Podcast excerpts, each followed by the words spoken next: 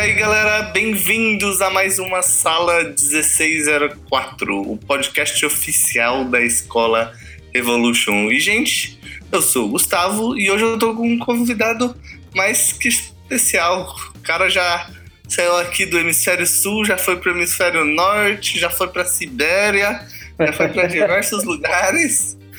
E o nome dele é Felipe Beckman. E aí, Felipe, dá um oi pra galera aí. Fala, galera. Olha, é um prazerzão. Obrigado pela oportunidade de, de falar aqui no podcast, que eu sou fã. Sigo, né? Ouço sempre quando tô indo trabalhar. E é Ah, da hora. compartilhar um pouco aí do, dessa trajetória com vocês. E assim, é, a- pra gente começar, pra começar pra situar a galera, o Felipe ele trabalha com 3D, né? Uhum. E você trabalha com que parte específica do processo do 3D? Tipo, modelagem, textura, luz, render? É, meu background é generalista, só que aqui em Vancouver eu tô trabalhando na Double Negative agora como texturing e look dev artist. Que na verdade tem, tem uma semana que eu mudei pro departamento de grooming, então eu tô meio que. eu tô meio que eu não. Eu, não, eu ainda tô. Ainda tô sendo generalista de qualquer forma, né? É, os caras me. Eles estão usando todos os seus skills aí. É, é verdade. Os caras estão aproveitando bem.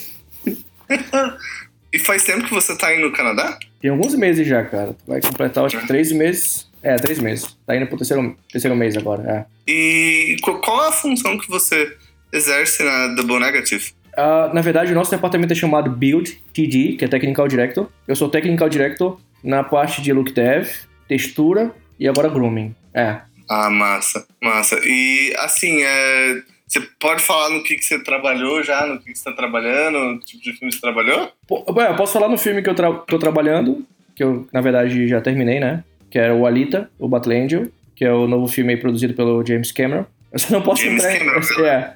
Eu só não posso... Infelizmente, a gente só não pode entrar em detalhes com relação a... É, A produção. detalhes de produção, é. Sim, sim, sim. Mas- Mas, eu acho que antes da gente. Antes até da- a gente falar sobre um pouquinho mais do, das partes mais técnicas, elas sabem onde você tá agora. Você tá aí no Canadá, tipo, trabalhando numa empresa gigantesca que é a Double Negative, trabalhando num filme, nos VFX de um filme que foi tá sendo produzido pelo James Cameron, que é um dos maiores diretores de blockbusters da história recente.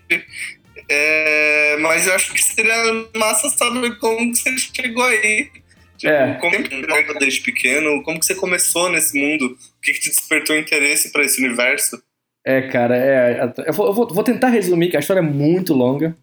Talvez daria, mas daria, é, daria pessoal- mais de um, O pessoal é curtir. daria mais de um podcast, mas é, eu, vou, eu, tenho uma- eu, eu vou dar uma resumida né, no, no que foi minha trajetória, que é. Eu, eu não sou. Eu, não, eu, eu costumo dizer que eu, que eu sou um dos casos mais improváveis ah, com relação a estar trabalhando numa empresa grande dessa, de, é uma empresa de VFX grande, aqui no Canadá, porque geralmente a galera que trabalha aqui, eles seguiram, eles seguiram uma, eles seguiram um caminho que era ter trabalhado em alguma empresa muito grande no Brasil, ter feito um portfólio forte, né, bom, e ou provavelmente ter, ter estudado em, em, em alguma escola aqui no Canadá, em alguns casos, né. Sim. Eu sou o contrário, eu nu- nunca trabalhei em nenhuma empresa grande no Brasil. Eu nunca estudei em nenhuma escola de CG no Brasil e fora do Brasil, por, por condições financeiras, né? Que eu, pra quem não sabe, eu Sim. sou, eu sou eu sou do Nordeste, eu sou de São Luís do Maranhão, cidade pequena. E na época que eu comecei, a família não tinha muito, não, não entendia muito bem, acho que até hoje não entende muito bem o que eu faço pra viver. Mas Sim. é, essa é, a- essa é a você tem que, tem que conviver com isso, né? Sua família não sabe o que você faz. É- mas acho que é normal para todo mundo, né? Todo mundo, é. Todo mundo tá, tá nessa área de CG, de arte. É, é complicado entender. Acho que o pior é pro animador, que daí amanhã acha, nossa, você trabalha com animação de festa? Trabalho em festa infantil, é verdade. é, Esse é o pior. O pior é pro animador. Quando eu vou explicar pra minha avó que é animação, ela, mas como assim, filho? Não tem nada a ver com festa, né? Nada a ver com festa. Não. Sabe o que você vê no filme? É, eu, eu, eu trabalhei um tempo no Brasil. O meu, eu comecei como, trabalhando com arquivis, porque eu, eu fiz faculdade de design de interiores. E aí foi onde eu conheci o software, né? 3D Max. Foi aí, na faculdade que você conheceu o 3D, então? Hum, na verdade, não. Eu conheci, eu conheci o software uh, dois anos antes de entrar na faculdade, foi em meados de 2002. E aí eu comecei pra valer, que eu já tava na faculdade, acho que eu entrei na faculdade em 2003. Eu sou péssimo com data. Eu não sei se eu entrei em 2003 ou 2004. Sim. É, é eu, eu não vou nem entrar em data porque eu posso me confundir, né? É, nessa, eu sei que eu comecei pra valer uh, na área em 2004. Então é de 2004 para cá eu tenho, eu tenho estudado muito 3D e tal. E aí eu comecei com arquivis, né? Que aí até nessa época minha mãe entendia o que eu fazia, que era fazer casinha. Ela pensava que eu fazia. Passava o dia modelando umas casinhas e tal. E aí, depois quando migrou. Oh, que bonitinho, é, filho. É, Mais uma pra Tá fazendo casinha. Não, e engraçado que você. Todo mundo te pede pra, pra fazer, né? Ah, eu, tô, eu comprei um terreno em tal lugar e eu quero construir uma casa. Eu falei assim, é, mas eu não, não sou, não vou projetar a sua casa, eu não sei fazer isso aí. mas foi. aí, eu acho que em meados de 2000... Ah, não, é, vou, vou esquecer a data porque não, eu não vou lembrar. Não faz nem sentido, né? Então... Mas, mas nessa época, tipo, que você tava trabalhando, seu enfoque era completo design de interiores, arquivismo, maquete eletrônica e tal. Era maquete eletrônica pura nessa época, é. E aí, tipo, você nem pensava em trabalhar com entretenimento. Não, não, cara. Eu tinha. Na verdade, eu, eu, eu tinha, tinha, interesse em trabalhar com animação, mas eu não sabia, eu não fazia ideia que o software que eu estava usando para fazer arquivis era um, era um software que poderia ser usado para fazer tipo, modelagem de personagem ou outra coisa do tipo.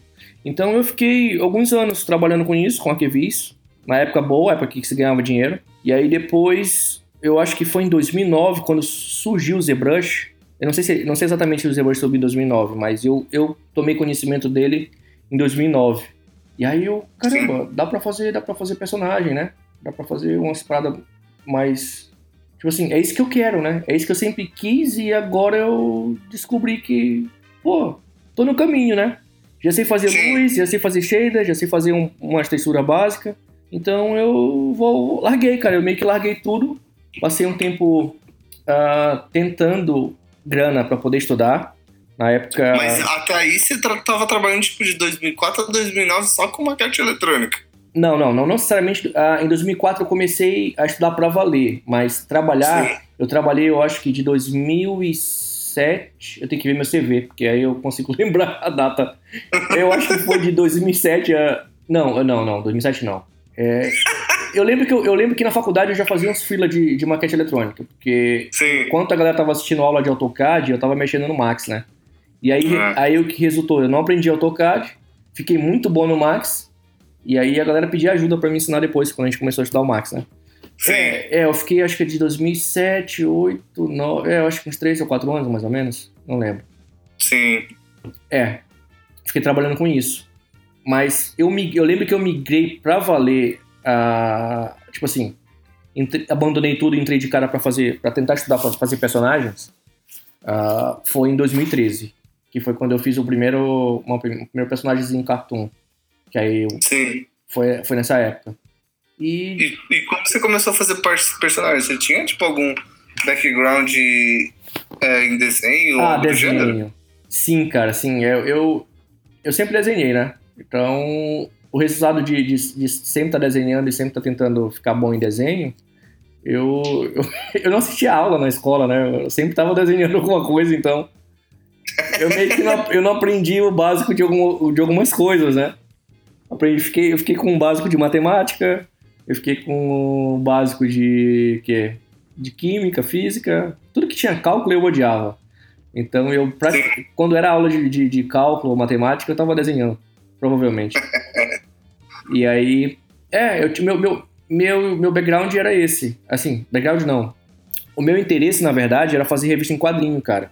Eu queria trabalhar com, com HQ, né? Com comics. Mas. E aí me, me, me incentivaram a não seguir, porque. Olha o incentivo de não seguir, porque. me incentivaram porque, a não seguir. É, você vai morrer de fome se você ficar. Se você virar desenho. É, era essa a nossa realidade. Faz isso não, menino! É, infelizmente essa é a nossa realidade lá na, na lá, lá na minha cidade. Então, ah, desenho não vai dar futuro. Você faz alguma coisa aí, sei lá, estuda, depois faz um concurso público, arruma um salário bom, e aí fica estável trabalhando no escritório, sei lá, das 8 às, às 6 ou das 9 às 7, sei lá. Mas aí eu não queria não, cara. Eu não, não, não, era, não era minha praia. Eu preferia arriscar a tentar investir bastante no desenho. Mas quando eu ganhei o meu primeiro computador, que já tô, aí já volta um pouco mais no tempo, que foi quando eu tinha acho que 16 anos, mais ou menos, eu ganhei o primeiro computador. Sim. Aí eu falei, pronto, agora eu vou, eu vou aplicar o que eu, o que eu faço desenho manual, eu vou, vou fazer no computador.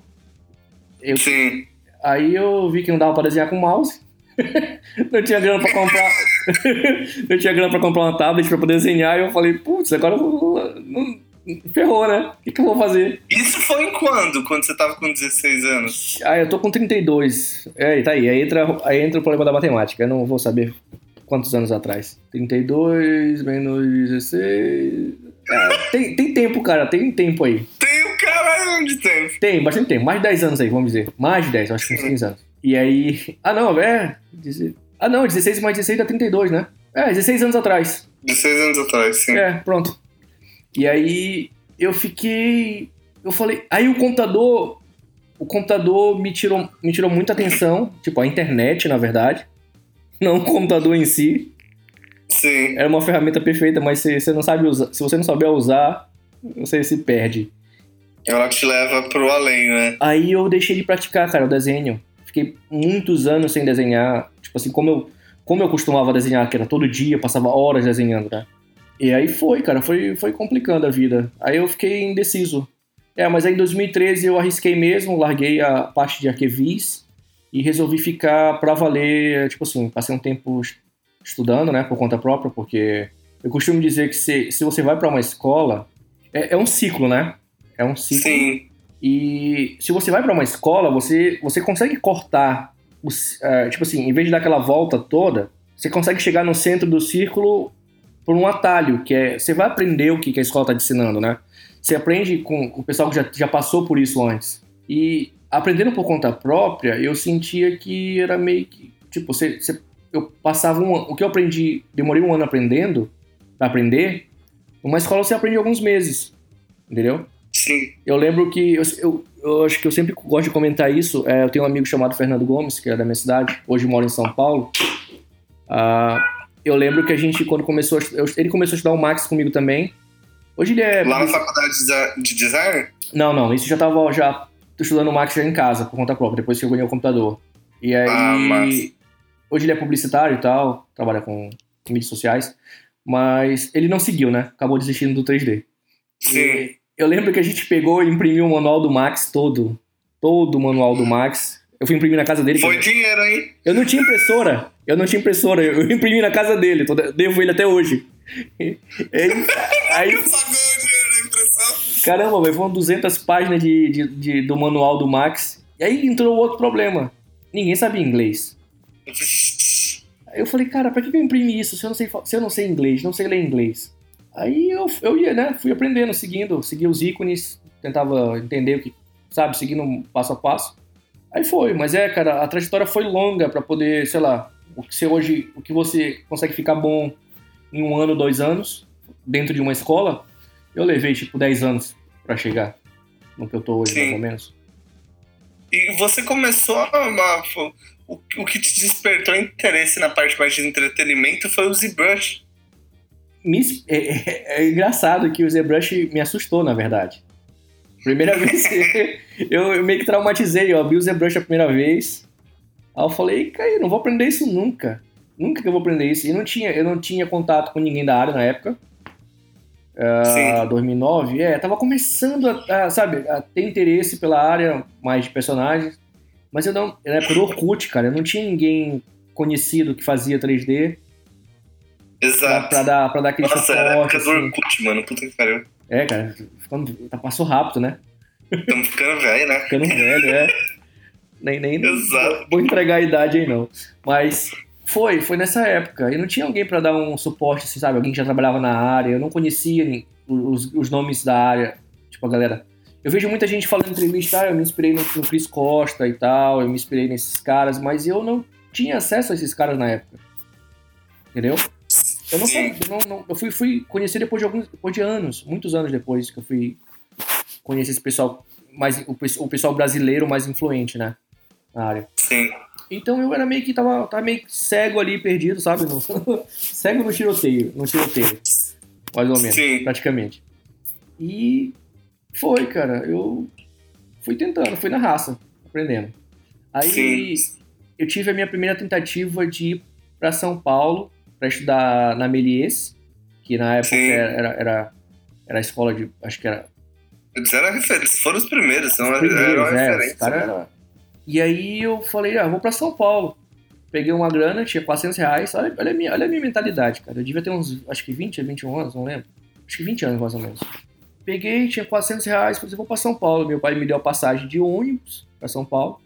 Olha só, cara, ele me deu uma passagem de ônibus, que era um ônibus de turismo, que, que o pessoal ia comprar muamba no Paraguai. era um, passei uma semana dentro do ônibus para chegar em São Paulo. Caralho. Praticamente. Não, foram dois, acho que dois dias e meio para chegar em São Paulo dentro do ônibus. É. Caraca. E, e com 400 reais no bolso, tentando economizar a grana, porque tinha que comer na estrada, né? Tinha que almoçar, jantar e tal. Sim. Aí a grana foi se diluindo durante o percurso, até chegar a São Paulo. Aí, cheguei em São Paulo, eu, eu, vou, eu vou, vou pular essa parte, porque é, é, é comprida, é longa. Eu cheguei Não, São... pode contar, pode contar, pode ficar à vontade. Eu, eu cheguei em São Paulo, cara, eu fui na, eu fui na Melies, e aí eu queria fazer o Fontaine na época, eu nunca esqueço o nome desse curso, que era o curso de ZBrush. Eu lembro que a mensalidade era, sei lá, pagava em cinco vezes de 400 ou 600, alguma coisa do tipo. Era muito caro fora da minha. Eu não tinha dinheiro, não ia, não ia conseguir pagar, né? Me matricular. Sim. Aí eu falei, tá bom, tô em São Paulo já, vou arrumar um emprego e aí eu tento fazer o curso, consigo pagar o curso. Aí eu já tinha uma, minha grana já estava se diluindo, então eu tinha pouca grana no bolso. Aí deu só para pagar met, deu para pagar metade de um mês numa pensão, num albergue lá para poder ficar, né, para dormir, para morar. Que aí ela falou, Sim. ela ela quando eu liguei para lá, eles, elas perguntaram, ah, você é estudante? A gente dá prioridade só para estudante porque, você sabe, né? A família que está bancando, então fica mais estável. A, a, pagar a pensão, né? No caso. A República, né? De República. Sim, exato. Aí eu falei, não, não vou, eu vou estudar, mas eu também vou trabalhar. Aí eu falei para ele, eu posso te pagar metade da... da era, era, acho que era dos 400, se eu não me engano, 250. Era 250, eu acho, por mês. Sim. Aí eu falei, posso pagar metade e daqui um, duas semanas eu pago o resto? Ela falou, isso eu, isso eu ligando de um orelhão da estação da Sé. Entendeu? Que foi quando, onde foi que eles, eles, me deixaram lá na estação da Sé, né? Que na verdade, eu, pulei, eu, eu, mudei um pouco aqui a ordem da história. Isso aconteceu antes de ir na Melies, né? Claro. Sim. Mas aí foi, cara. Eu liguei de lá, do orelhão da estação da Sé. E ela falou: Ah, você vem aqui, eu quero, eu quero ver você primeiro. A gente se conhece pessoalmente, aí eu, eu decido se você fica aqui ou não. Eu falei, pô, eu tenho que pagar um táxi, né? Aí já aí meu dinheiro tava indo embora, os 400 tava, tava ficando já, tipo, sei lá, 200 e alguma coisa e tal. Eu falei, caramba, eu vou passar fome em São Paulo, velho. Aí eu cheguei na pensão, que era a pensão, o nome dela era Cláudia, nunca esqueço. Cara, eles foram, eles me deram um suporte muito grande quando eu cheguei. Foram super, super, super, sabe? Sim. Pessoal que eu, eu tenho muita gratidão por eles. E aí cheguei lá, a Cláudia falou assim: Ah, tá bom, você pode ficar. Você tem cara de que, de que não vai fazer coisa ruim, não. Eu falei, tá bom, obrigado, né? aí eu paguei, paguei metade do mês, sentei alguma coisa. Aí ela falou: Mas eu vou deixar você ficar, você paga daqui a duas semanas. Mas se em duas semanas você não pagar, você arruma sua bagagem e pode ir embora no mesmo dia. Eu falei, não, não se preocupe, eu vou pagar. Arrumei um emprego no mesmo, na primeira semana, assim, uns dois dias depois arrumei um emprego eu não, agora eu não lembro qual, qual foi o primeiro emprego que eu arrumei em São Paulo. Não sei se foi. Eu não sei se foi o do. Eu, tra... eu trabalhei de vendedor de sapato. Eu trabalhei no restaurante como, como chapeiro, Sim. fazendo. Fazendo, preparando carne de hambúrguer, que eu, eu, eu, eu fiquei com. Eu, eu tive aversão a carne de hambúrguer durante muitos anos, por, muito tempo, por causa do, do cheiro. Eu senti o cheiro daquela de, de, de carne, de gordura. Durante o dia todo eu fiquei sem conseguir comer hambúrguer durante bastante tempo. Já voltou? Não, não, é, claro. Fiquei alguns meses, não, foi, não foram uns anos. Eu exagerei, exagerei, é. Não dá pra ficar, né, cara, sem comer um hambúrguer. Não tem como, né? Não tem, é. Ainda mais passado já o quê? Passou mais de seis anos já. Aí eu, é, eu trabalhei, trabalhei na sapataria como vendedor, aí trabalhei como chapeiro nessa lanchonete. O legal é que eles davam bastante comida pra gente, né? Eu ia embora, levava muita coisa para comer. E trabalhei numa. Ah, tá. O mais próximo que eu cheguei na primeira tentativa morando em São Paulo de computação gráfica foi quando eu trabalhei numa ótica. É, e eles, por acaso, também revelavam fotos. Aí o cara falou: Você sabe mexer com Photoshop? Eu falei: Sei, sei mexer. Ela falou, ah, tá bom, a gente precisa, a gente precisa de alguém para tirar foto 3x4, uh, revelar foto 3x4 e, e preparar, dar o crop para poder imprimir. Eu falei, cara, era um negócio muito arcaico. O cara tirava foto com uma câmera uh, analógica, aí tinha uma máquina gigante para poder imprimir a foto. Caralho. E aí você passava isso pro computador, aí cropava as fotos no Photoshop e imprimia na máquina de imprimir normal, né? De foto. Caraca. Eu lembro que o primeiro dia o cara falou assim: olha, você tira a foto com a câmera, você bota a câmera. Era uma, uma bolsa preta com uma tesoura e uma régua dentro. dentro. Aí você, eu colocava, colocava, colocava minhas duas mãos dentro e a câmera, porque você tinha que abrir a câmera e o filme para medir o tamanho do filme sem, sem expor o filme à, à luz, né?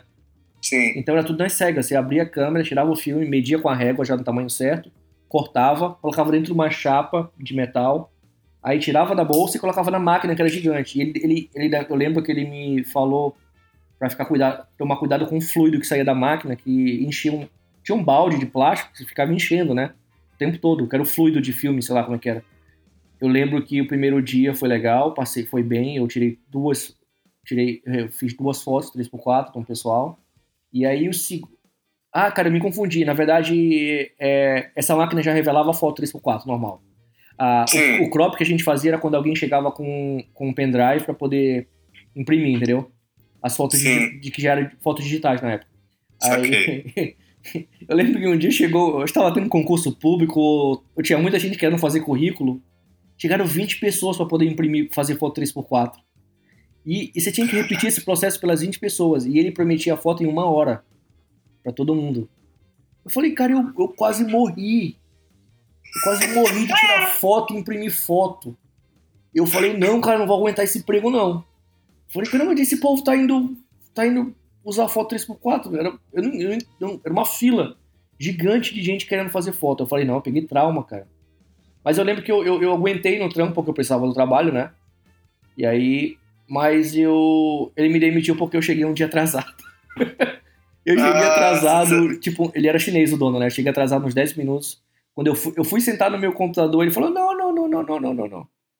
Não trabalha mais aqui. Chegou atrasado. Eu falei, eita caramba, sério? Aí pagou os dias que eu trabalhei e eu fui embora. Aí foi, aí foi a grana que eu. É, a ótica foi o primeiro emprego. Que foi a grana que eu paguei na pensão. O que faltava, né? Sim. Eu trabalhei uma semana. Eu trabalhei acho que do, quase 12 dias com ele. Isso eu... foi em 2012? Uh, ah, eu tinha 21. 20 anos, eu acho. 20 anos, 21, mais ou menos. Eu tinha, eu tinha, eu tinha recém saído. Era recém saído da faculdade. Quando eu fui para São Paulo. É, é, não lembro, cara. Tem que confirmar a data. É, eu acho que 2000, 2000 e... Não, 2012 não, cara. Deixa eu ver aqui. Ai, ele, ele não me... Cara, você, me mata se me perguntar por data. Eu tenho, que, eu tenho que tirar um dia e fazer a cronologia toda, sabe, do que aconteceu comigo, pra saber quando a data certa. Minha mãe. Quando aconteceu tudo. Minha mãe, minha mãe sabe tudo sobre data. Ela não esquece nenhuma data. Então eu vou, vou tirar um dia e vou fazer isso com ela. É, falar com ela. É, eu não lembro. Só que eu lembro que eu fiquei em São Paulo, né, na primeira tentativa, eu fiquei, eu acho que seis meses, eu acho. Eu lembro que eu, eu, arrumei, eu arrumei todo tipo de trabalho, mas nenhum dos empregos me, me, dá, me deu condição de pagar a MBS, né? Ou, ou, era, ou era o motivo, ou o salário era muito baixo, ou eu não tinha tempo para poder estudar lá. Aí eu Sim. desisti, né? Eu falei, voltei. Voltei sem nada. Voltei, voltei mais liso do que, do que, do que eu tinha chegado lá. Mas tinha sido minha primeira tentativa. Foi bom, valeu a experiência. Eu trabalhei, trabalhei em tudo que, que rolou, né? Sim. Mas antes de, antes de voltar, na verdade, eu fui. Que eu, o, o marido da dona da pensão, eu esqueci, eu esqueci o nome dele, acho que era Paulo. Ele era, ele era barman numa boate em São Paulo. E aí ele chegou um dia falando assim: olha, a gente tá precisando de, de barman, mas é para uma boate lá em Florianópolis. Eu falei, opa, eu quero. Essa época eu estava trabalhando no escritório de, de móveis planejados, né? Ah, esse foi, um, foi o melhor emprego que eu tive em São Paulo, que já estava estável, era um salário bom na época, eu acho que eu ganhava aqui uns dois mil e alguma coisa por mês, pra época era muito bom. E aí eu falei, eu quero ir, porque eu quero ir pra Floripa, né? Eu falei, não, eu quero ir. Lembro que eu fui na, fui na empresa no dia seguinte, falei pro meu patrão, olha, eu tô saindo, tô indo embora. Ele falou, não, cara, tá, tá, tá tranquilo aqui o trabalho, você não tá gostando. Eu falei, rolou uma oportunidade em outro lugar e eu tô, tô querendo ir, né? Eu não me prendia, Sim. cara, não me prendia nada nessa época. Aí eu fui com ele. Falou, eu quero ir, né? Só que aí entrou um detalhe. Ele falou que a gente ia trabalhar na boate, como barman, mas não tinha boate, a boate não tava pronta. Caralho! Aí a gente foi trabalhar de pedreiro, ajudante, era o ajudante do ajudante de pedreiro, porque. Cara, você tá de zoeira. Não, cara, sério. Foram três meses de obra na boate pra poder levantar a boate, né? Você teve que construir a boate. Foi! Tava, tava, Aí tava você virar barman. pra trabalhar na boate de barman, que coincidiu. Sério, foi. Eu. Eu. Eu. eu, eu- você não matou o cara? Pô, você me chamou pra ser barman, pô. Não, mas ele ofereceu. Cara, eu, eu digo, foi um choque, assim, na época. Ah, Quando a gente chegou lá e não tinha boate nenhuma, ele falou: Ah, vocês, vocês podem dar uma ajuda aqui, trabalhando como ajudante de pedreiro e tal. Ajudante do ajudante de pedreiro. Porque é zero experiência em obra. E aí. Ah, caralho, você tava trabalhando de boa no escritório, na empresa de Cara. planejado do nada. Saí do ar-condicionado, cadeirinha confortável no computador, fazendo um projetinho. E aí fui trabalhar, botar a mão na massa. Olha, eu, eu, eu, eu curti, cara. Eu vou, não vou mentir, não. Foi uma experiência muito Sim. boa. Pô, Florianópolis. A gente tra... Não sei se É, você teve a oportunidade de ir lá. Sim. A gente trabalhava. é, a, boate, a boate foi construída na Praia Mole. Então ficava entre a Lagoa da Conceição e a Praia Mole, o hotel, né? Sim. o cara alugou o terreno do hotel pra construir uma boate por temporada. Tipo assim, alugar o terreno pra construir uma boate. É uma coisa totalmente. Não entendi. Surreal, né? surreal, é. E muita grana, cara. O cara investiu. Aí foi. Trabalhei, fiquei. Depois que eu, que eu terminei lá, eu fiquei mais um tempinho morando lá, né? Você virou barman? É, eu trabalhei de barman durante. Foi esse trabalho todo pra trabalhar três dias, cara, que eram três dias de carnaval. o cara construiu uma boate pra funcionar a boate durante três dias de carnaval. Caraca. Foi uma coisa, tipo, surreal mesmo, velho. Nossa, E- muito real isso. O- agora ele, ele pegou o investimento dele todo de volta, porque era o- a entrada da boate era muito cara. Era pra elite de, de, Florianópolis e tal, não era pra qualquer um. Sim. Aí foi. Voltei pra São Paulo, depois voltei pro Maranhão. Aí fiquei estudando de novo. Aí lá no Maranhão você tomou coragem pra estudar ZBrush sozinha. Aí foi. Não, aí eu fui pro Moodbox. Porque era, era mais fácil, né? ZBrush era muito assustador. Tava assustador ainda. Eu lembro que foi. O ZBrush mesmo, pra valer, foi. Essa, experi- essa experiência toda, na verdade, rolou, rolou depois que eu saí da faculdade, até meados de.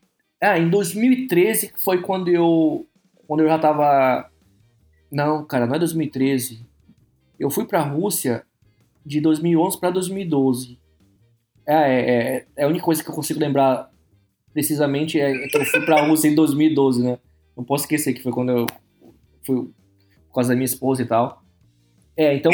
Calma aí, que, calma aí que, tipo, a gente saiu do, da sua cidade, a gente foi pra São Paulo, a gente foi do móvel da, da loja de revelação pro, pra, pra loja de móvel planejado, depois você virando ajudante do ajudante de pedreiro, Eu fui, numa balada só existiu por três dias, eu fui pra. agora você só, você só chegou assim, calma aí, eu fui pra Rússia. Não, Aí é. você voltou pra Fortaleza e daí estava na Rússia. Eu lembro que. Peraí, não, eu lembro que. Como você chegou na Rússia? Ah, a Rússia foi, foi em 2012. 2012, é, 2012. Porque. Ah, mas isso já tinha passado um tempo, cara. Quando eu fui pra. ah, eu tive duas tentativas de morar em São Paulo. E isso foi entre. Aquela foi a primeira, Foi a né? primeira. É. Isso foi entre. Foi entre 2000 e. ah, não, eu não lembro. Eu não lembro a data. É, quando eu, acho que em quando eu tinha de 21 pra, de 20 para 21 anos, eu acho. E a Rússia, eu fui pra Rússia quando eu tinha 27. 27 anos. Porque eu lembro que eu casei. Eu casei com 28. Ah, é. Eu casei com 28 anos. Então é. É uma coisa que eu consigo lembrar direito. É meio enrolado, Sim. cara. Eu me perdi todo. Devia ter feito um. Devia ter feito um roteiro pra não. pra vai todo mundo se confundir com, a minha O história. roteiro da minha vida. É, não, mas resumindo, resumindo, eu, eu, eu um- foi um caso totalmente improvável, né, de estar numa empresa grande como essa que eu tô hoje, porque seguindo seguindo essa, essa trajetória que eu tive, entendeu? Sim. Sem, sem, muita, sem muitas oportunidades na área em si, é, Mas foi, foi. Em 2012, eu tava na Rússia já. Aí eu fiquei na Rússia. E como você foi parar na Rússia? Com essa minha esposa. Aí é outra história, cara. Você É longa. Ah, é. é outra noia, É né? longa, essa é longa. E aí, é, aí eu fui pra lá, a gente casou, aí eu fiquei na Rússia trabalhando como freelancer durante ah, de 2012 até comecinho de 2000, acho que até antes de 2016, porque eu fiquei em Dubai de dois, eu fiquei dois anos em Dubai. Foram cinco anos. Aí da Rússia você foi pra Rússia, Dubai. Ah, é verdade, é. 2000 De 2012 a 2016, quase cinco anos, mais ou menos. Cinco anos na Rússia, mais ou menos. Sim. e dois anos em Dubai. Eu fiquei em Dubai até abril desse ano.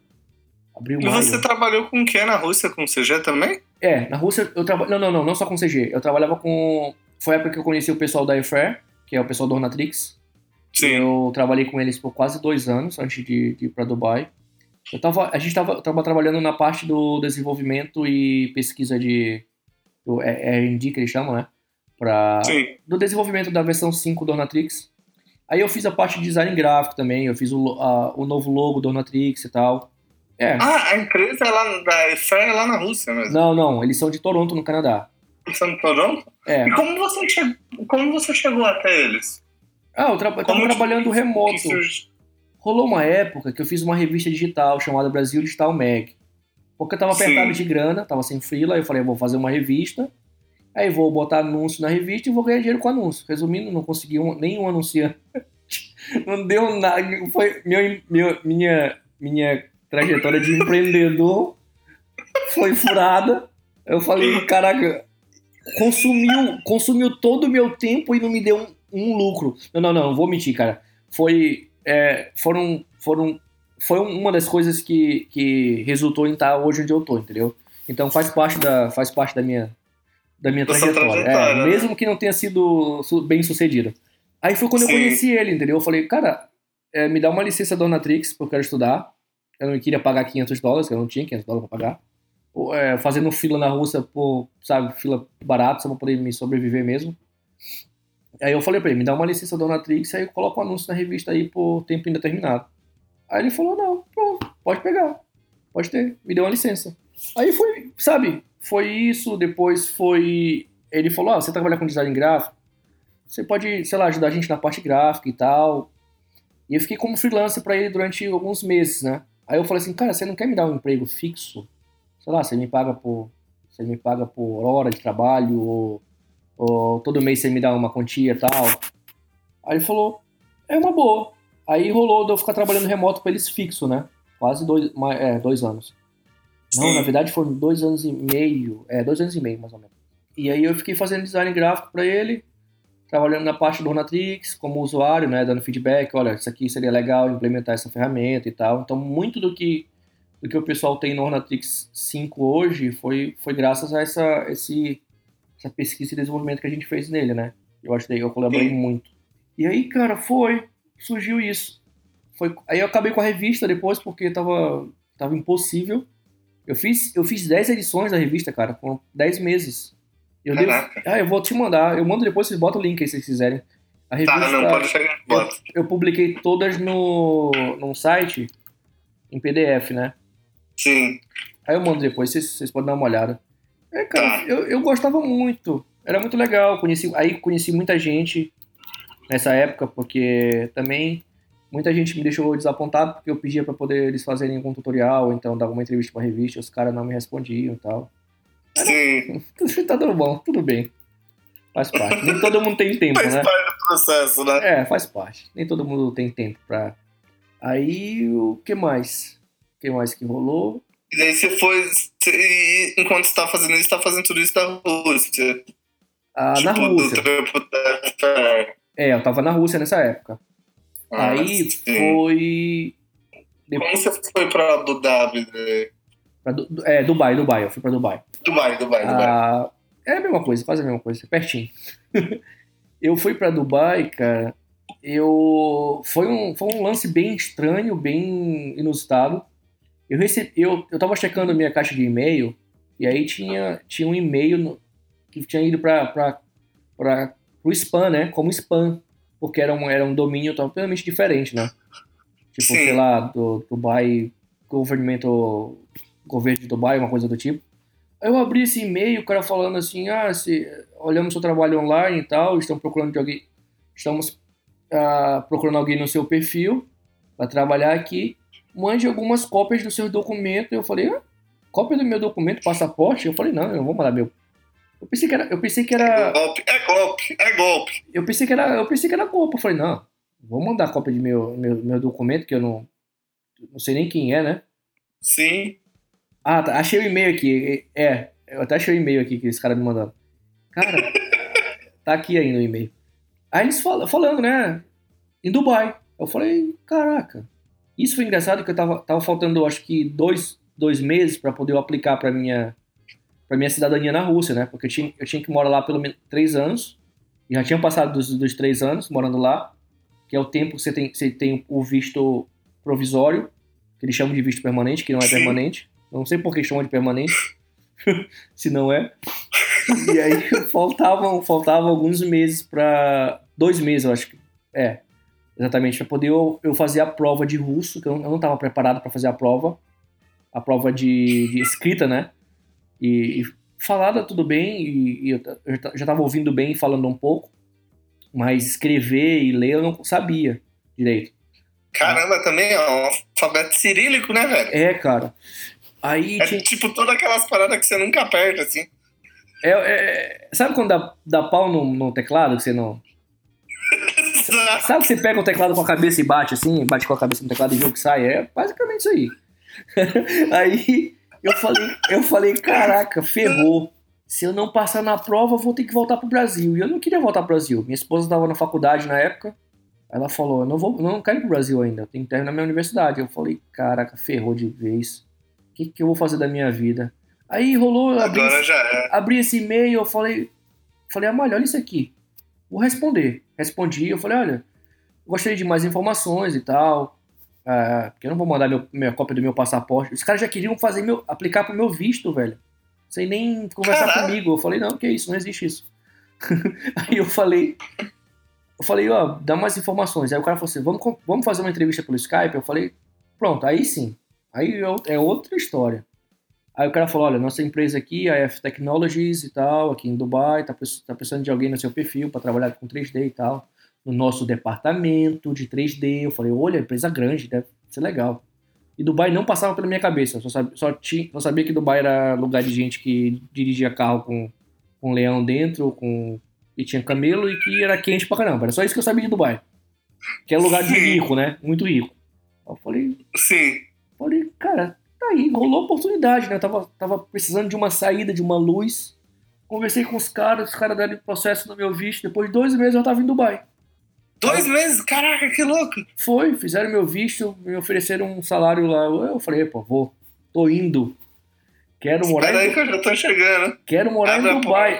Eu falei, se é meu sonho era morar em Dubai. Esquenta comida aí que eu tô chegando. Os caras jogando dinheiro na minha. Sabe? Uns vídeos, tem uns vídeos na internet de um cara jogando dinheiro, um cara que tá tocando violão, jogando dinheiro na cabeça dele assim. Eu falei, mas é Dubai, cara. Aham. Vamos pra Dubai que eu quero sentar no chão e, e o shake jogando dinheiro na minha cabeça, né? É aí que eu vou ser feliz. Pô, é- é- era o que eu, eu tava. Você falou assim, era isso que eu estava esperando a minha vida toda. Morar em Dubai, cara. Virar shake em Eu Dubai, sempre sabe? sonhei com isso, né? Sonhei. Pô, velho, rolou. Desde criança eu via Desde Dubai. criança. Aí rolou, deu certinho, fui pra Dubai, trabalhei na empresa do governo. É, um detalhe aqui, na entrevista eles não poder, eles não eles não comentaram ah, qual era a empresa que eu ia trabalhar. Assim, era, era uma, na verdade a empresa que foi me dado o nome era uma empresa de fachada Sim. e que era uma empresa do governo de Dubai, que era, prestava serviço direto pro Sheikh de Dubai, que é filho do, do, do primeiro-ministro de Dubai, né? Que era a empresa dele, empresa privada. Então tudo que a gente fazia era, era tra- trabalho, sabe, ultra mega secreto para eles. Caraca. Cheguei lá, eu falei, pô, legal, vou, vou me juntar no departamento de 3D. Não tinha departamento de 3D, eu era o único cara que fazia 3D naquele lugar. Aí rolou a promessa de que iam contratar mais gente, não contrataram mais ninguém, eu fiquei super, mega sobrecarregado de trabalho. Eu falei, não, estão me pagando muito bem, mas estão comendo a minha alma. Os caras assinei um. Eu fiz um pacto aqui. Fiz um pacto com o capiroto. Pus minha alma, os caras tomaram conta da minha alma. Porque, sério, velho, eu, eu não dormia. Às vezes me ligavam de madrugada para ir trabalhar. Duas da manhã, eu falei assim: ah, você poderia vir aqui para resolver um problema? Eu falei, cara, tô indo, tô indo, né? Ia naquela assim, ah, o salário vai cair no final do mês, aquele salário corda. Eu falei, não, tô indo, velho. A empolgação faltava. que eu tô indo que no final do mês tem que pagar o iPhone 20. Velho, aí foi. Mas foi uma experiência muito boa. Apesar de, não, de, de ser muito cansativo, né? Porque a, a, jornada de trabalho normal de Dubai são 10 horas por dia, né? Então, Sim. não é igual 8 horas no Brasil. Uh, só isso já te cansava. Fora o overtime que a gente fazia, muita hora extra. E, é, trabalhar para Shake é você tá, tá disponível 24 horas por dia. Então, mas foi Caraca. bom, foi uma experiência muito boa. E a maioria dos projetos lá era do que? De arquivis? Uh, não, uh, a gente fazia alguns, alguns vídeos pro, pro Instagram pessoal do Shake, que era, era mais vídeos sobre uh, datas comemorativas, como o Ramadã, que é um feriado, é um mês religioso deles. Uh, que mais? Pô, era, era muito. Eu sabia todo o nome das paradas dos feriados. É. Já esqueceu tudo? Eu sou, eu sou horrível, velho. traumatizou, você foi embora e não quis lembrar mais nada. Eu sou. Pe... Eu tenho uma memória muito ruim, cara. Eu não sei, eu tô tá piorando cada vez que eu, que eu, fa... que eu fico mais velho. Eu, eu tenho um caderno que eu tenho que anotar tudo, senão eu esqueço. Eu não sei, minha cabeça era muito boa antes para lembrar das coisas. E agora, de uns anos pra cá eu comecei a ficar, sei lá, sabe aquela memória temporária? Eu aprendo ali, faço o que eu preciso fazer e depois eu esqueço. Eu acho que sabe, sabe, sabe, quando a HD tá cheia que você tem que ficar deletando as coisas pra poder não, não ocupar Sim. muito espaço? Eu acho que é isso. É. Deve ser isso. Não tem outra explicação.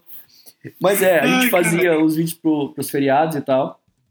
E foi, cara, foi, foi basicamente isso. Aí rolou, rolou, rolou o Canadá. Ah, não, aí eu... Mas por que, você decidiu ir pro Canadá daí? Ah, tipo, não. Porque você tava, supondo, tava... Nesse meio tempo você estava sempre produzindo, tipo, que eu conheci seu trampo por causa dos personagens. Você tava sempre produzindo personagem? Tentei, tentei produzir algumas coisas pessoais, uma época. Na verdade, eu, eu, eu, eu consegui produzir uma sequência de imagens eu fazia, eu acho que praticamente eu fazia uma por dia, se eu não me engano. Uma que tem um sapo e tem uma, sabe, um, um caracolzinho. Ah, tô ligado, aqueles tô ligado, ali, sim. Eu, aqueles ali eu fiz, eu fiz uh, acho que por, um por dia, mais ou menos, lá na empresa que rolou uma, rolou uma calmaria lá sem trabalho para fazer, e aí eu usei o meu tempo livre para poder fazer projeto pessoal. E Sim. mas era difícil, cara, ter tempo para fazer uma coisa muito grande quando chegava em casa, uh, porque eu chegava muito cansado. Sim. E aí eu fiquei praticamente dois anos paradão, sem, sem nenhum projeto. Aí rolou uma notícia ruim que a nossa empresa ia fechar o departamento todo, porque era uma empresa que só estava gastando, não estava tendo lucro nenhum, porque a gente não fazia nenhum projeto comercial. Aí o Sheik resolveu cortar custo, né? Falou assim, ah, vamos fechar o departamento todo. Aí eu mudei para outra empresa que é a Real Image, que é uma empresa de mais focada que também trabalha para o governo, que é sabe? Caraca. Eu saí da empresa que era do Sheik, que eu poderia fazer tudo para ele. Fui trabalhar para uma empresa que ele pagava a empresa para fazer. Eu falei, que é isso, cara? É, para não ficar um monopólio também, né? Para dar oportunidade para outras empresas. Eu até entendo isso. É, faz, faz sentido. E aí foi foi nessa empresa que eu também não tinha muito tempo para fazer quase nada, porque era, consumia muito meu tempo.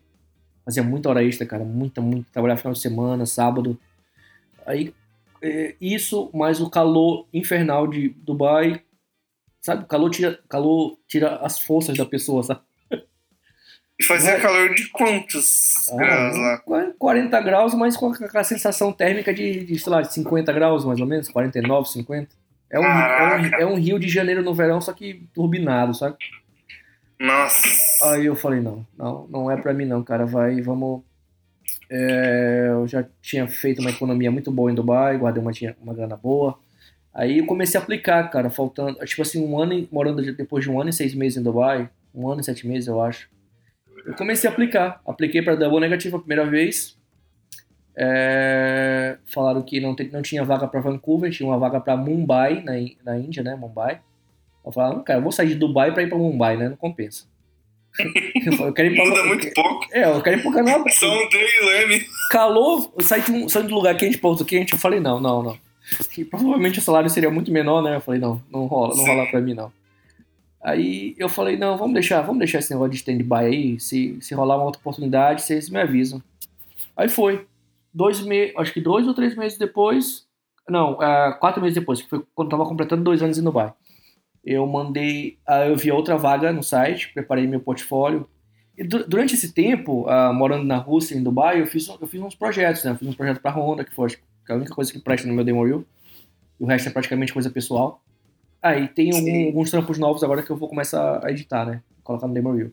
Ah, Ah, legal. que eu devo muito esse trampo ao, ao Rafael Gentchev, que foi ele que, que me colocou pra trabalhar no trampo com ele, como freela. Amo. Massa. Aí, cara. ah, Esse trampo é bem famoso. é o da Honda. Honda Dr- É aquele The Dreamer, né? É, The Dreamer. Pô, esse foi o melhor trabalho que eu já fiz até hoje. Aí eu depois eu trabalhei no Toyota, mas eu já tava morando em Dubai, que é o Toyota Drive App, que eu fiz uma criatura, tal, completona, ficou bem legal, gostei. Sim. E aí eu mandei focar, é, foi que eu juntei todas aquelas imagens que eu tinha feito no tempo livre lá em Dubai, na empresa. Aí eu apliquei apliquei pra vaga de look dev. Aí foi, rolou. A segunda vez eu falei assim, é, rolou, vamos marcar uma entrevista. Fiz a entrevista com eles. No outro dia seguinte me mandaram, me mandaram um e-mail falando, parabenizando que eu tinha passado na entrevista, que eles tinham gostado e tal, de conversar comigo e que queriam fazer a oferta. Aí fizeram a oferta, eu aceitei a oferta e mudei pra cá. Foi bom. E tô curtindo pra caramba. Agora a gente, É, a gente descobriu como você chegou aí. Tem, tem mais, cara. Tá meio, tá meio, meio confuso esse, essa trajetória. Mas é, é, resumindo, foi, não foi muito fácil, não.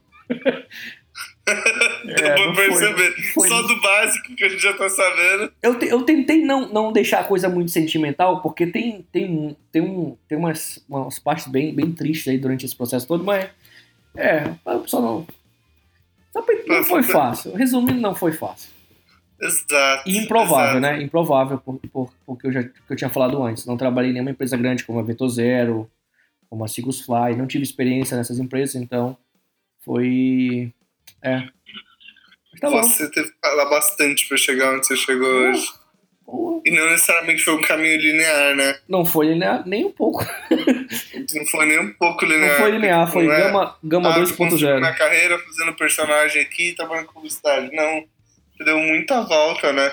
Eu até, até, até costumo brincar que não foi, não, não foi linear, não. Foi Gama 2.2, porque a gente usa muito. A gente tem muita treta aqui com, com Gama 2.2, então.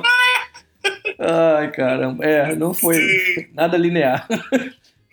Não foi mesmo. Mas é bom, cara, foi bom. Saca? Foi bom. Eu, é, é legal ver, tipo, como mesmo assim você continuou seguindo em frente. Você utiliza essas experiências, né? Porque eu acho que toda a experiência que você teve acabou sendo válida para sua formação como artista, né? sim, como artista, como pessoa, sabe? Eu ter trabalhado em. em, em- em muita, eu não sei, cara. O Brasil às vezes tem, tem um pouco de preconceito quando você tá trabalhando numa coisa que não é. Tipo, você trabalhar como vendedor numa loja, ou você trabalha no, no, numa- na cozinha de um restaurante, ou coisa do tipo. É, Sim. Mas, cara, isso tudo agrega. Agrega, no, sabe, o ser humano, o caráter da pessoa. Acho que se eu sou o que eu sou hoje, foi porque. Foi por ter passado por todos. esse- ter- Sabe? E, e foi. Tá aí, é até, uma- é até bom mencionar isso, que é, é um negócio pessoal, mas se aplica muito ao artista, isso, a vida, a vida do artista, que é. Eu, eu quando cheguei em Dubai, eu tinha, eu tinha todas as ferramentas para ter mudado o meu jeito de ser, para ter mudado a. para ter ficado, sei lá, meio que louco com a, com a quantidade de dinheiro, ter mudado o meu estilo de vida, sabe? Ter, ter sei lá, ostentado, comprado carro importado. Pô, eu dirigi, eu dirigi em Dubai um carro 2002. Nem no Brasil eu dirigi um carro tão velho. Entendeu? Eu. Porque, sei lá, cara, eu, eu ter, ter trabalhado em, em- ter tido essas outras experiências antes ah, me fez. me fez focar no que é realmente importante, tá? Sabe? No, aí aí é outro, entra outro fator. Aí tem gente perguntando, putz, largou o emprego em Dubai, um emprego muito bom, pagava um salário muito alto, para trabalhar num, sabe, no, no, no, para vir para o Canadá, que o salário não é tão alto, não é. É bom, é bom, é, é normal, é, para a realidade local é bom, mas comparado com Dubai, não, não, não tem como se comparar, entendeu? Eu falei, não, mas aí eu tava infeliz profissionalmente em Dubai, saca? Sim. Pra mim, vale muito mais você, tá, você, tá, você tem um bom ambiente de trabalho, você tem um convívio bom com, com seus colegas de trabalho, e do que dinheiro, cara. É, dinheiro não compra essas coisas, sabe? Eu tava muito infeliz em Dubai, profissionalmente. Sim. Financeiramente eu tava muito bem, mas eu falei, não, não, cara, eu não quero ficar nessa. Eu quero, eu prefiro, sabe? Aquela coisa, eu prefiro passar fome, mas eu vou fazer, eu quero fazer o que eu gosto, o que eu amo, que é, é 3D e tal, que é CG. Então isso sempre me motivou. E, e outra, eu vim de baixo, então eu já eu, eu já estava acostumado com, a, a, viver com pouco, então eu falei, eu vou voltar para minha vida normal. Para mim, pra mim não, eu não vou sentir falta dessa vida luxu, sabe, vida luxuosa de Dubai, que você não tem que se preocupar com conta para pagar e tal. Eu falei, não, não. Eu sei como é viver, eu Sim. sei como é ralar para ganhar as coisas, então para mim é, é, é como você não coisa. se seduzir por essa vida tão fácil. Não, é tipo assim, tem gente que diz que ah, a pessoa que nasce em família rica e quando depois fica pobre se sente muito mal. Eu falei, não, eu fui pobre, tive muita grana e voltei a ser o que eu, sabe? Isso não mudou quem você não, era, né? Não mudou, é. Que eu acho que e é outra coisa que a nossa profissão também não deveria mudar, que muita gente, infelizmente isso acontece, sabe? Muita gente muda por, por questão de fama, de popularidade. Eu costumo dizer que eu tô eu, não sou eu, eu, eu, eu tô vendo, tô sentindo isso na pele e na realidade local. Aqui é um emprego como outro qualquer. Exato. Ninguém, ninguém pega. Aqui não, não existe aquele. Uh, aqui no Canadá, o pessoal que trabalha comigo, você não vê aquele glamour que, que a gente vê no Brasil do pessoal que tá, que tá com. que tá num, sabe, num status maior, trabalhando numa empresa grande, sabe? Aqui a gente não vê isso. Exato. Você vai pro escritório, você senta na cadeira, você faz o que eles querem, e é isso, é um emprego. Mas a diferença, para mim, é que eu ralei muito para chegar aqui. Então eu tô, eu tô vivendo o meu sonho. Então, para mim não é um emprego qualquer. para quem tá aqui, é. para quem é daqui é. E, e, é uma coisa engraçada isso, né? Porque até certo ponto, tipo isso que você falou, a gente glamourizar um pouco a nossa, tipo, o seu, o seu sonho é você traba trabalhar com isso, mas uma coisa é você sonhar com a outra coisa é você, tipo, glamourizar um indivíduo ou uma profissão, né? É, porque, é. porque e, e, isso até certo ponto é perigoso, porque é, não quer dizer que, tipo, aquele negócio que, tipo, às vezes as pessoas confundem. Não quer dizer porque que você gosta de algo, que porque você gosta de algo, você não vai ter dificuldade com essa parada, sabe? Tipo, porque ser uma parada vai ser só coisa boa. Não, é bom, é até bom ressaltar, é bom falar que é, eu posso até dar uma, um pouco, descrever um pouco, que é, fica, fica uma dica para quem está começando também, seja é, mantenha o seu lado artístico muito, muito forte, é, sabe? Tente manter o seu lado artístico muito forte, mas quando você chega numa empresa grande, você, é obrigado a se tornar técnico, porque é muito técnico. O nome já disse que a gente, é, é a, o nome, eu tô com o Look Dev TD, que é Technical Director, então é, é, muito, é muito resolver problema, entendeu? E ser, ser organizado. Eu já vi muita gente, até o Paul comentar sobre o Paul, que ele, ele fez um artigo como, sabe, as dicas como como se dá bem na indústria de VFX. Cara, eu li aquilo ali antes de vir pra cá e ajudou muito e eu tô vivendo isso na pele. Você é, tem que ser organizado, você tem que ser muito técnico, sabe? Você tem que ser muito proativo. É um, não, é, não, é, não, é, não é aquela fantasia, não, de... Ah, claro que eu curto o que eu faço, entendeu? Eu gosto. Sim. Não é cansativo. Sim. Tanto que eu, eu vejo... É, é, uma coisa engraçada, cara. É, quando dá seis horas uh, da tarde aqui, dá seis e cinco 6 e 10, você não vê mais ninguém no estúdio, saca? E eu fico lá às vezes até 6 e meia, 6 e 40, 7 horas da noite, eu não vejo o tempo passar, porque eu tô curtindo muito aquilo ali, entendeu? O pessoal vai embora quando, quando dá 6 horas, ninguém fica, saca? E eu falei, caraca, a galera não, parece que a galera tá, acabou, vai embora, e deu. Eu falei, não, eu quero ficar aqui, eu quero, se pudesse ficar até mais tempo trabalhando, né? Eu tô gostando. Sim. Não sei mas, se... mas é muito por uma. Mas eu acho que até certo ponto é legal você ver isso, né? Porque, tipo, tira um pouco daquela aura de nossa, não, é o emprego mais incrível do mundo. Não, tem muita gente que vê isso como um emprego normal. É um emprego normal. É, é... Porque é um trampo normal, né? Exato. É. Se, olha, eu, eu, eu, me admiro. Você pergunta.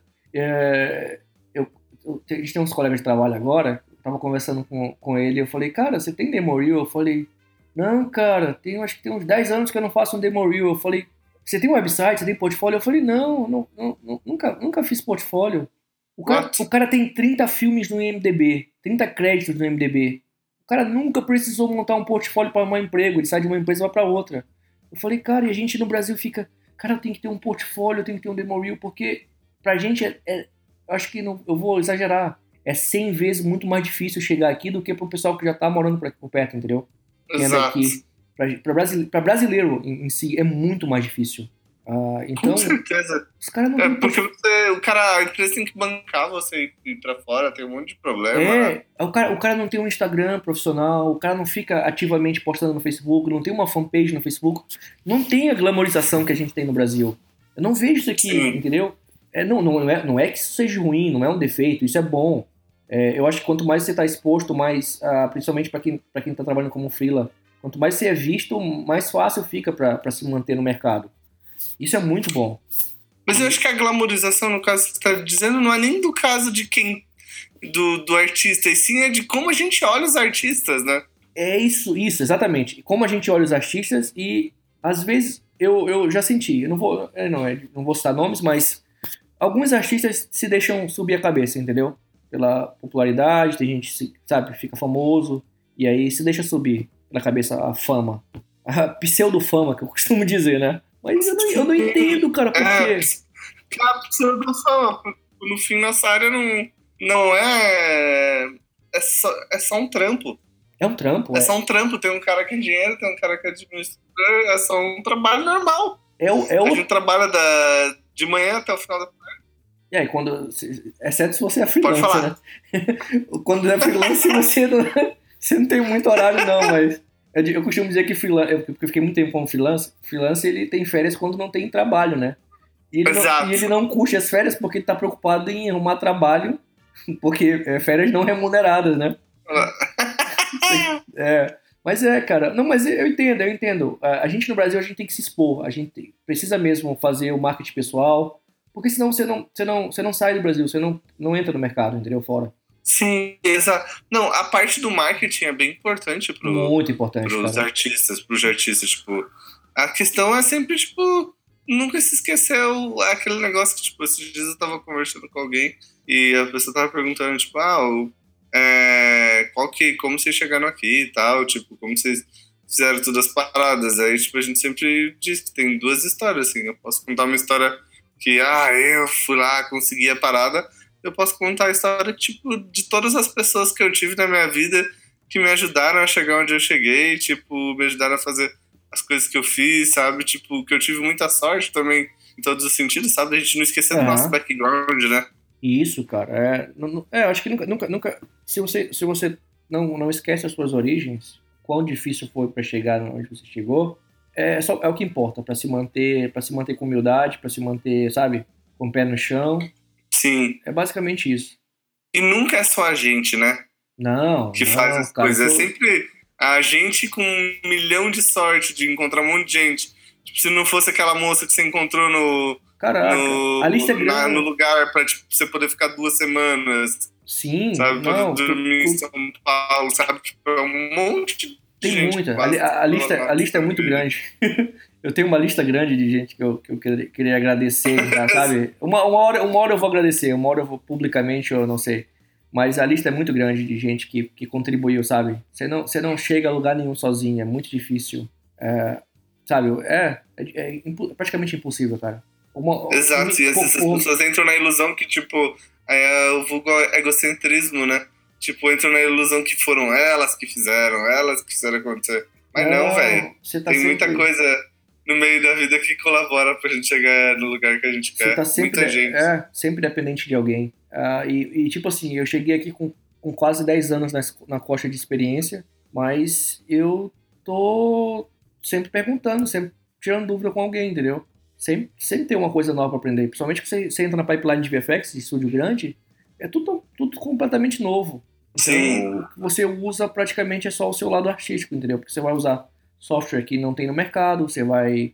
Você vai. É, a, a organização deles é totalmente. O workflow deles é totalmente diferente do que a gente é acostumado a fazer, principalmente quem é freelance. Se o cara não é muito, se o cara não é muito organizado no, no trabalho pessoal dele, o cara não vai ser organizado dentro de uma empresa. Então você sofre um pouco para se adaptar. Sim, exato. E é importante você ter essa consciência de que você sempre está aprendendo, né? Sim, cara, sim. E de que você sempre vai aprender.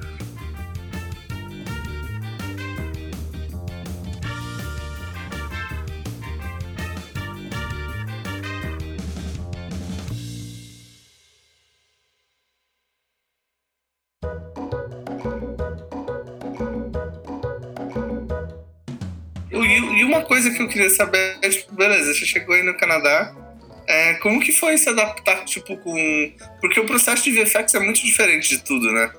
É muito regrado, muito específico. Como que foi entrar dentro do, desse mercado de VFX? Foi, tipo, um susto muito grande? Uh, eu tinha... Eu fiquei muito preocupado quando eu, quando eu fui aceito, que eu tinha, ah, já tinha assinado o contrato e tudo. Eu fiquei muito preocupado porque eu não tinha muita informação de dentro uh, de como, como seria, como é que é a deadline, quais são os, como é são, sabe, como é que são os prazos de, de VFX, é, ou se eu vou ficar su, super mega sobrecarregado, os caras vão me, me, jogar um monte de coisa para fazer e eu não vou eu não vou conseguir. Eu fiquei surpreso porque é, em VFX uh, você tem um prazo, você tem um deadline, eles te, eles te colocam para fazer uma tarefa e aí você tem lá os dias que eles, que eles te dão para fazer, mas se não foi aprovado, uh, eles, vai, vai, ser, vai ser estendido a, o prazo, entendeu? É, a Sim. coisa fica pronta quando está aprovada, quando é quando está 100%.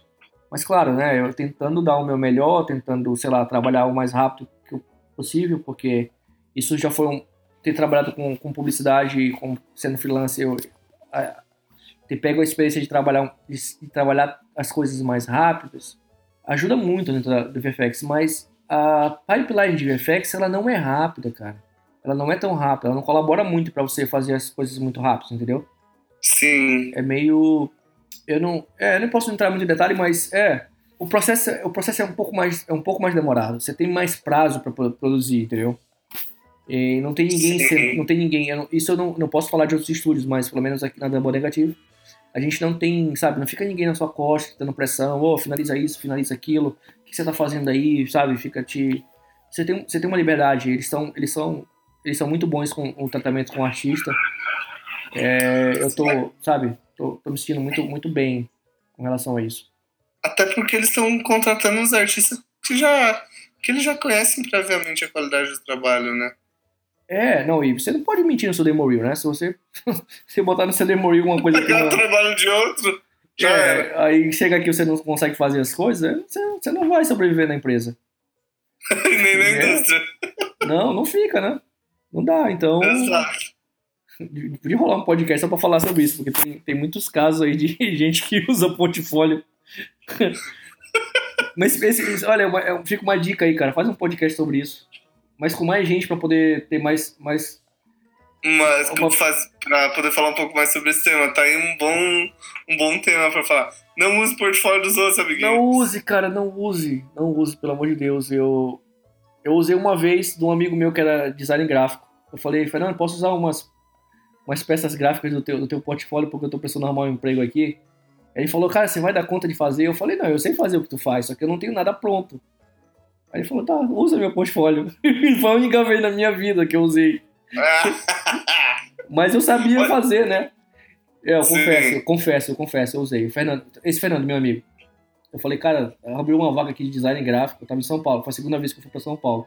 Eu falei, posso usar algumas peças do teu portfólio? Ele falou, cara, usa aí.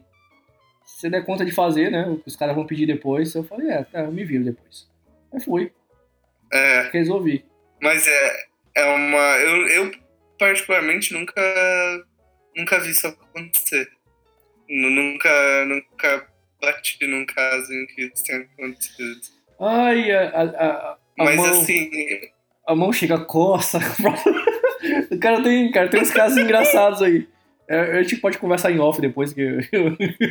mas tem uns casos. Tem, eu quero saber. Tem uns casos exagerados aí, sabe? E muito engraçado. É... Pô, que doido. É... uma, coisa, uma coisa que eu queria saber tipo, de você, assim, é, é em termos de. da diferença que você vê, assim, aí saindo um pouco do aspecto do, do trabalho, mas, tipo, sei lá, em termos de qualidade de vida, tipo, como que funciona como que funciona as coisas aí no Canadá, tipo, você sente que a qualidade de vida é muito melhor, tipo, em termos de making do salário e o custo de vida aí, como você viu a diferença entre as outras cidades que você morou? Como você é um cara que já passou por muitas cidades né, Uhum. do exterior, tipo, entre a Rússia, é, Dubai e aí o Canadá. Uhum. É, ainda rolou, rolou, até, rolou uma Itália em- ah, nesse meio, desse, durante cinco anos da Rússia, rolou. Caraca. Eu morei na Itália durante uns meses. Mas não foi, eu não tava, eu não tava trabalhando, então nem, não, não conta muito como, como experiência Sim. profissional. Mas, é, cara, eu, eu, eu tô gostando muito do Canadá. Eu, eu senti muito que o Canadá é um, é um lugar que o pessoal tenta se manter mais, sabe, saudável aqui. O pessoal anda muito de bicicleta e tal. E. Sabe, você curte mais, assim, você. Pelo menos o pessoal que trabalha na, na empresa, o perfil é to- totalmente diferente do perfil ah, da galera que trabalha no Brasil, entendeu? O pessoal tá. Eu não sei, eu não sei hoje como é que tá. Eu, tiro, eu, eu- eu posso falar por mim. Eu sempre fui muito sedentário, sabe? Comecei a ficar gordo e tal. o pessoal aqui não, você vê uns caras, sabe? Uns caras fortão, bonitão, trabalhando na empresa. Eu falei, você olha um cara desse na rua, eu nunca imaginei que esse cara tava trabalhando com VFX, cara. Você tem. Como é que você consegue estudar 3D e ficar forte assim? Só o André Castro que consegue. Exato. É, o Andrezão, cara. Só ele que consegue ficar forte e trabalhar com 3D. Eu falei, não, velho. Eu falei, "Você olha- Exatamente. não dá. Eu falei, não dá pra. É um perfil totalmente diferente do, do que a gente costuma ver no Brasil, sabe? Aquele, aquele nerdzão Sim. e tal, o cara mais. É, o pessoal aqui é muito saudável, velho. Estou me sentindo um tiozão, sabe? Trabalhando com a galera nova e tal. Cara com barba branca e tal. Eu falei, que isso, velho? Não, vou, vou- Aí comprei uma bicicleta, agora tô tentando entrar na, na onda dos caras. De... Sabe? Geração, geração saúde. Obrigado por entrar na onda deles. É, geração saúde, sabe? Projeto verão. Eu tenho, eu tenho, eu tenho, eu tô vindo, eu tô indo e tô. Tem acho que uma semana já que eu tô indo e voltando do trabalho de bicicleta. Mas eu passei um mês ah, indo e voltando andando e era 40, mi- 40, 40, 49 minutos andando. Indo e voltando. Eu passei um mês. Mas aí eu mudei pra, eu mudei pra essa casa, pra esse apartamento novo agora que a gente tá. Não novo, né? Tem mais de um mês já. Ah, e aqui é 850 metros da, da Deneg, né? Então eu ando andando dá uns 10 minutos. De bicicleta indo, como é uma, como é uma ladeira descendo, dá 2 minutos. E voltando, como eu sou gordo e não, não combina muito com bicicleta, dá, eu gasto uns 10 minutos voltando, né? É 5 andando e 5 Voltando a ladeira da meia hora de bicicleta. Voltando é, né? É cinco minutos empurrando a bicicleta, cinco minutos sofrendo, pedalando, Aí separa 10 pra sentar no meio. pra poder, é, pra descansar. Não, velho, sério. Ah, eu tô me sentindo, sabe, sabe, cão? Enferrujado, cara. É muito ruim essa sensação. Você vai ficando velho. Ai, eu... Mas é legal que você tá, é, tá buscando dar uma mudada, né? Isso que é importante. Ah, não, é, tem. Tá... Faz tempo, faz, tempo que eu quero, faz tempo que eu quero ir pra academia, já tem uns 5 anos que eu tô planejando. Eu tenho, tem, tem um amigo meu que ele, tipo, me, me mostrou uma técnica bem boa. Ele pagou 50 reais pra um cara, ele corre 10 km todo dia pra ele. O cara corre pra ele. Todo dia de manhã, 10 km. Ai, caramba, dia, não. 50. Não, Ele falou que tá se sentindo muito bem depois, desse, depois que pagou esse cara. Eu tinha, eu tinha, tinha- a gente tinha academia em Dubai, no apartamento. Eu fui duas, eu usei duas vezes só, cara, em dois anos. Caraca, caraca. Eu, fui- eu, eu, eu teria, eu acho que eu teria que pagar muito caro pra uma academia pra poder usar, porque de graça não funcionou. Ou talvez alguém teria que me pagar pra ir pra academia. Eu acho que funcionaria melhor ainda, entendeu? É, ou, ou- alguém me pagando pra ir, ou eu pagando muito caro porque eu falei assim, ah, tô pagando caro, eu vou ter que usar. Eu vou ter que ir. Não, mas a bicicleta tá. Eu tô, eu tô, eu tô criando um hábito de andar muito. Eu, semana. Duas semanas atrás, mais ou menos, eu e minha esposa, a gente andou quase. quase 15 quilômetros, cara. Porra, aí é zica, hein? É, tô, tô pegando, tô, tô entrando, tô entrando na, em forma. Forma de. Daqui a pouco você vai ficar, você vai ficar monstro. Não, não, não, não dá, não dá pra competir com o André Castro, não, mas.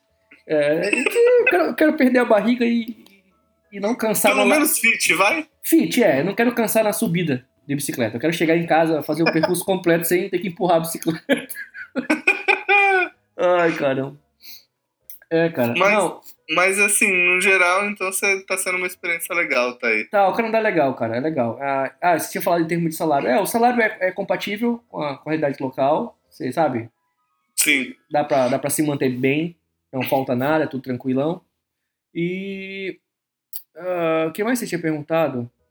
Que na, em termos de qualidade de vida, assim, se, se, é, se é tranquilo, a, a cidade, se a cidade é tranquila. É tranquilo, cara. Eu tô sentindo, eu tô sentindo meio, é, sabe, bem, bem seguro, um lugar bem seguro. Não, não é um lugar. Ah, mas é difícil comparar, comparar lugares. Eu, eu, como eu já vivi em lugares diferentes, eu acho que todo lugar tem seu ponto positivo e tem seu ponto negativo, mas é. Eu, eu, eu prefiro, prefiro nem, nem, nem, nem tentar Sim. destacar pontos negativos de lugares nenhum, mas eu, eu como eu tava te falando antes em off, eu, eu sinto falta, cara, eu sinto falta do Brasil. Talvez eu volte, não sei quando, mas eu, eu pretendo, pretendo voltar pro Brasil um dia. Mas, Curitiba, Curitiba te espera. Curitiba, é, vamos pra Curitiba.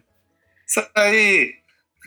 Não, velho, não, eu já tinha E- falado, eu tinha falado, desculpa, é, eu, se eu fosse voltar pro Brasil, eu ia pro sul, cara, quero morar pra Banda do Sul, porque Ah, Eu o sul, o sul é massa, o sul é, o sul é bem da hora. eu gosto, É a área mais calma do Brasil. Tranquilo, Mais O clima é bom. mais pacata.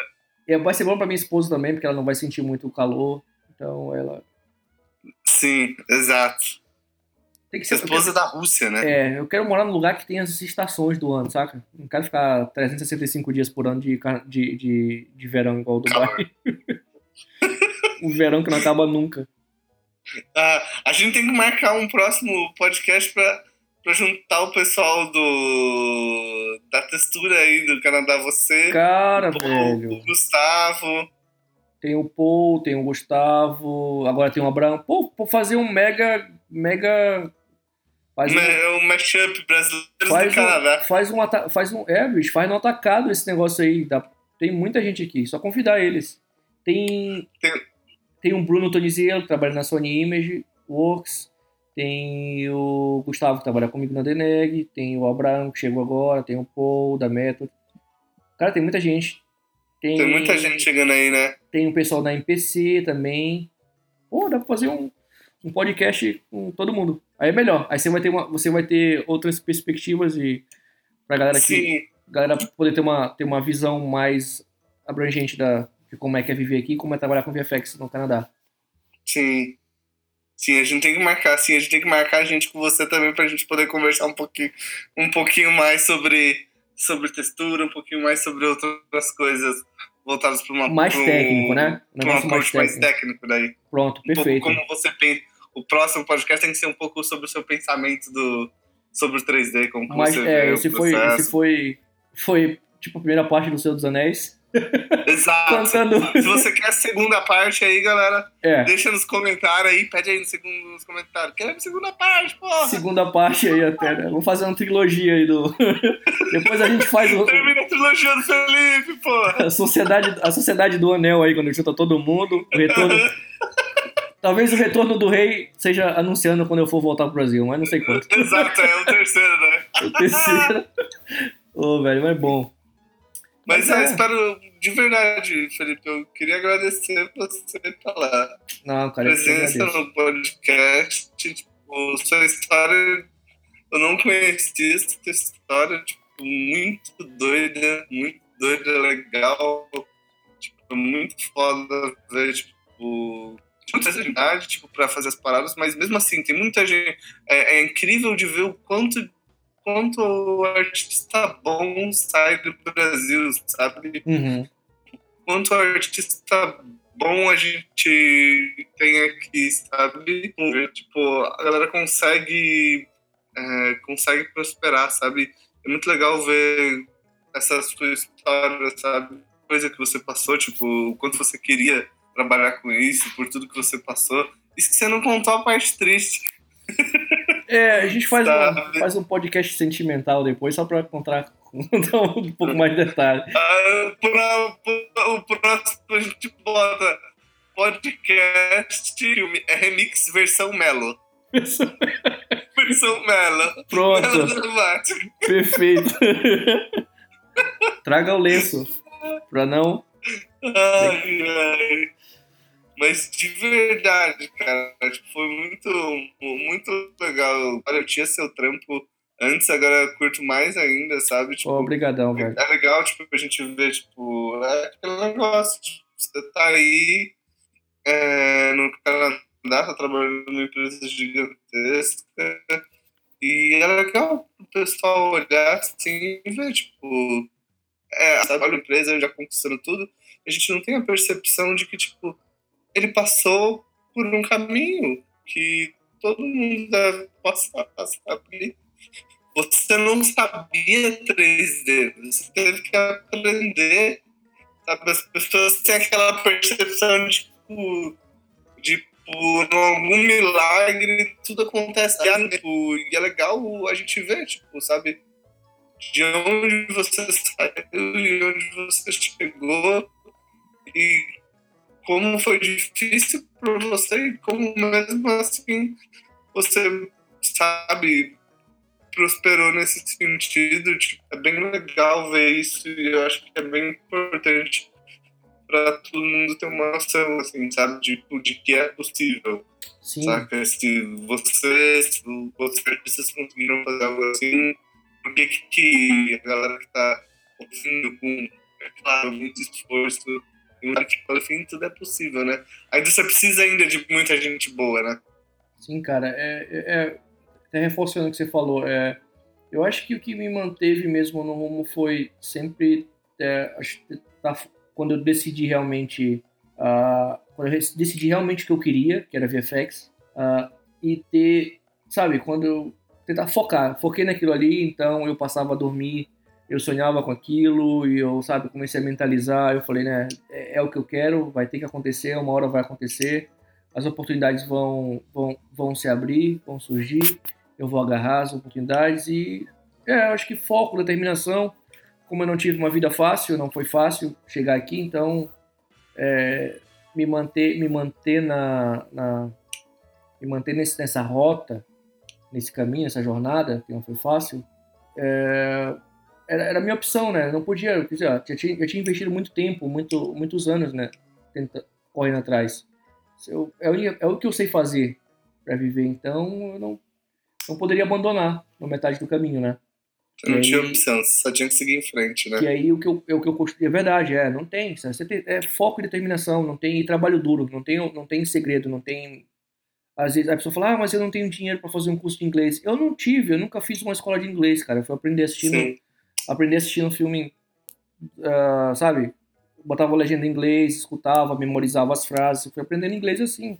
E aí falava, ah, mas eu não, eu não vou ter condição de sair do Brasil. Eu falei assim, não, vai, a condição vai aparecer, cara. Você trabalha, você consegue, sabe, guardar uma grana e tal.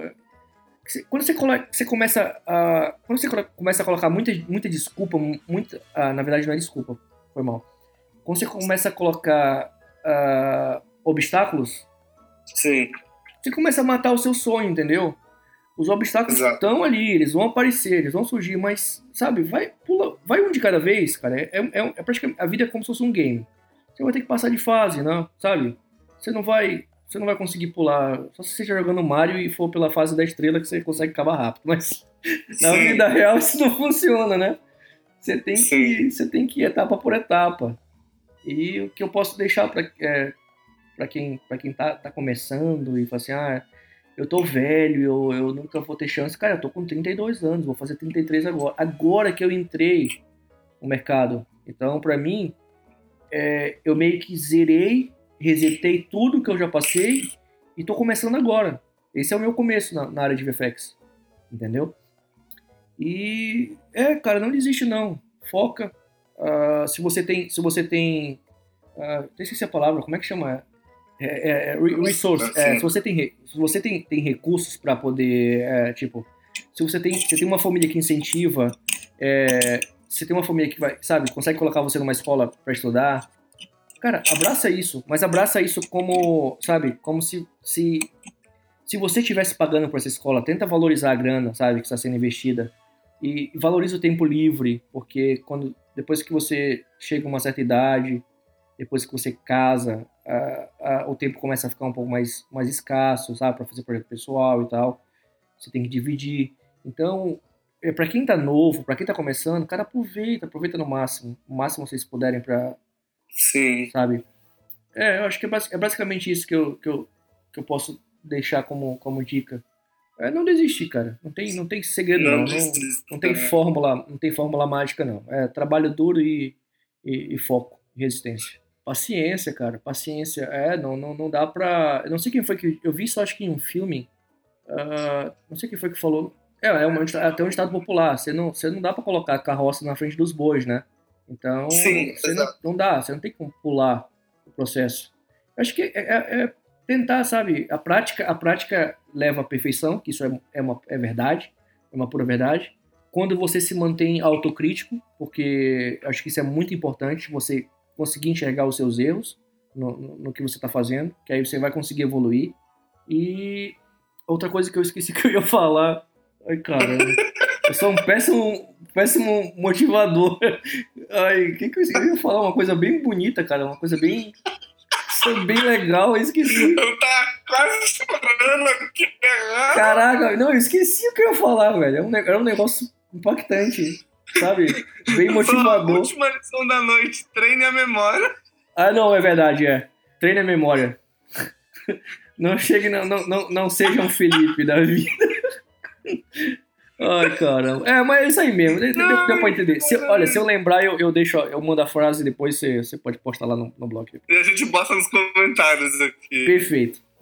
Eu, muito, cara, muito, muito não sei se eu vou lembrar. Agradecer, mas... sim. Ô, velho, brigadão mesmo. Brigadão, prazerzaço. E tamo aí. Tamo aí pra que daí vier. Não, tamo sim.